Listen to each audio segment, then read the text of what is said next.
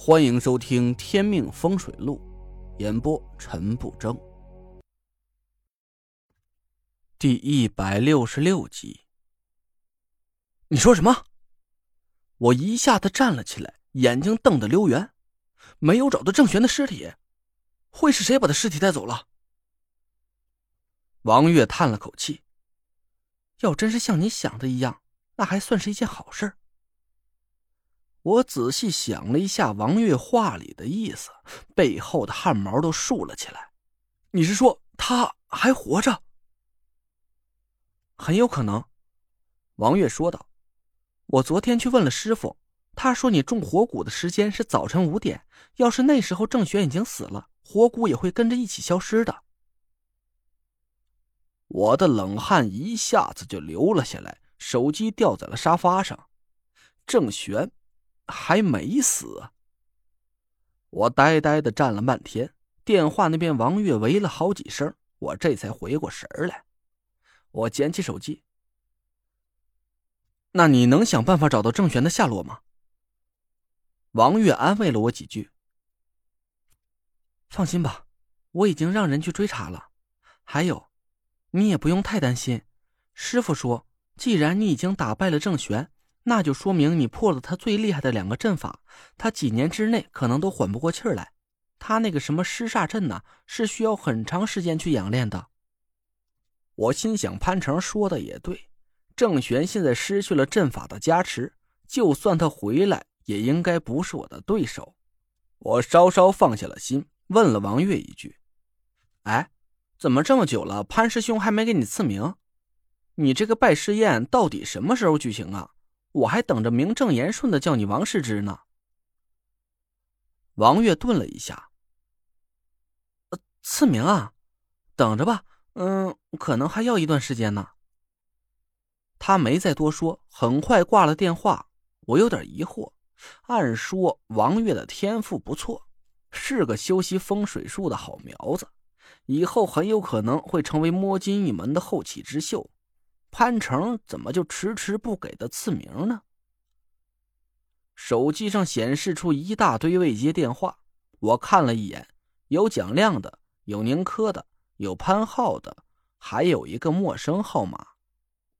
我挨个回了过去。蒋亮那边听说我没事哈哈大笑了起来。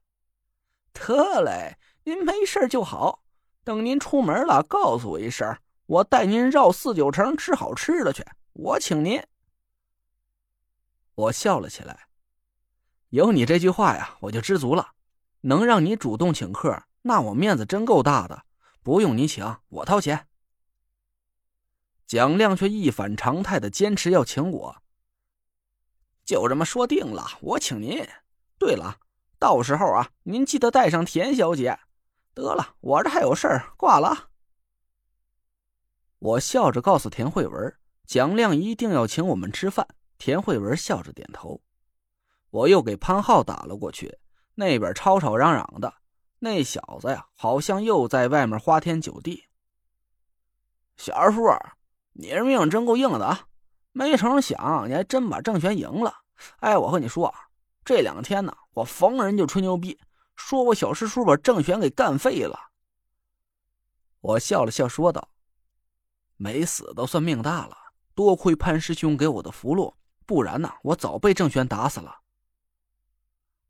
我听亮爷说了，你是真牛掰呀，连着催动两张紫界符箓，我他妈都快崇拜死你了。哎，对了，用紫界符箓劈人是个什么体验呢？你赶紧跟我说说。我一想起五雷符的威力呀，硬生生的打了个冷战。哼，你自己用一次就知道了。切。我有几斤几两啊？我自己还不知道啊！我这辈子能用个发财保平安的紫界符箓就不错了。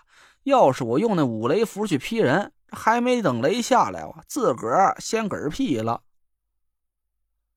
我想起一件事来，问道：“潘浩，哎，对了，王月不是拜在师兄门下了吗？怎么这么久潘师兄都没给他赐名呢？”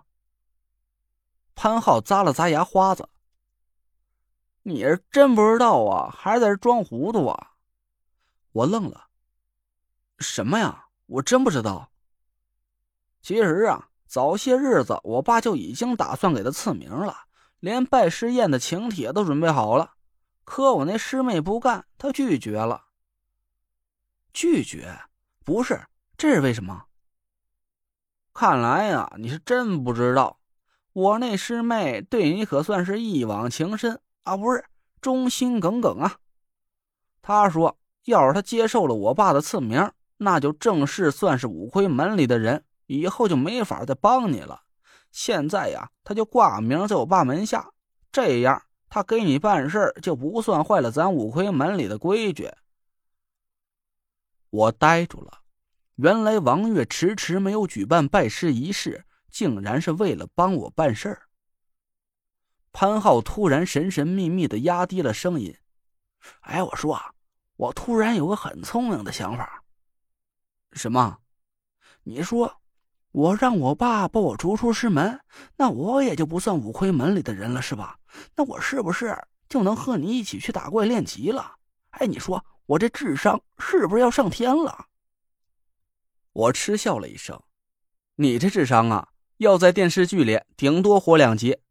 咱五魁的规矩是永不叛师，你出了五魁门就再也回不来了。那我给五魁破解命煞诅咒，还有你什么事啊？你这辈子也别想要孩子了。”呃，对呀，我怎么把这茬忘了？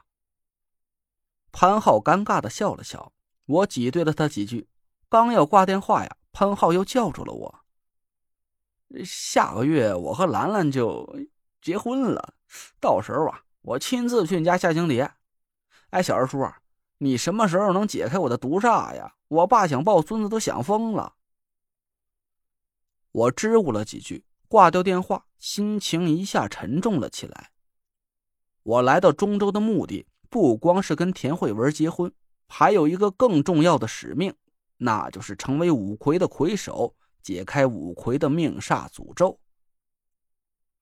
我到中州，转眼就一个月了，可现在对五魁的命煞还是一点头绪都没有。我到底什么时候才能做到呢？我叹了口气，给那个陌生的号码拨了过去。